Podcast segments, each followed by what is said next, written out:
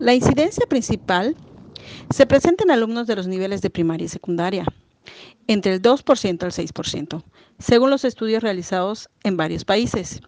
España presenta del 2% al 4%. Estados Unidos, la cifra más moderada, presenta el 6% de su población. Se presenta más en los varones de 80% frente al 20% según los estudios y las estadísticas. Es un problema que persiste y se mantiene durante varios años. El porcentaje de persistencia varía que entre el 33% al 88% de los alumnos diagnosticados en el primer curso, estas dificultades perduran hasta cuatro cursos. Esto significa que un buen diagnóstico a tiempo ayuda muchísimo a un alumno.